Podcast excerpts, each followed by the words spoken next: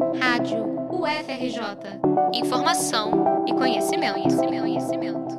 Atenção, estudantes da UFRJ. Dois editais de auxílio estão com inscrições abertas. A Pró-Reitoria de Políticas Estudantis da UFRJ, PR7, divulgou na última sexta-feira o edital de convocação para o auxílio permanência, que oferece uma bolsa de 460 reais durante toda a graduação. A seleção de alunos elegíveis já foi feita pela PR7, a partir da lista de cotistas que ingressaram no primeiro semestre de 2022 e que apresentam renda familiar per capita igual ou inferior a meio salário mínimo. Os estudantes elegíveis têm até o dia 30 de julho para efetuar seu cadastro. Outra oportunidade é o programa Auxílio Inclusão Digital. São 2 mil vagas para uma bolsa de 100 reais por mês, também durante toda a graduação. Esse valor pode ser usado para a compra de equipamentos ou a contratação de pacote de dados para acesso à internet. As inscrições estão abertas até esta sexta-feira,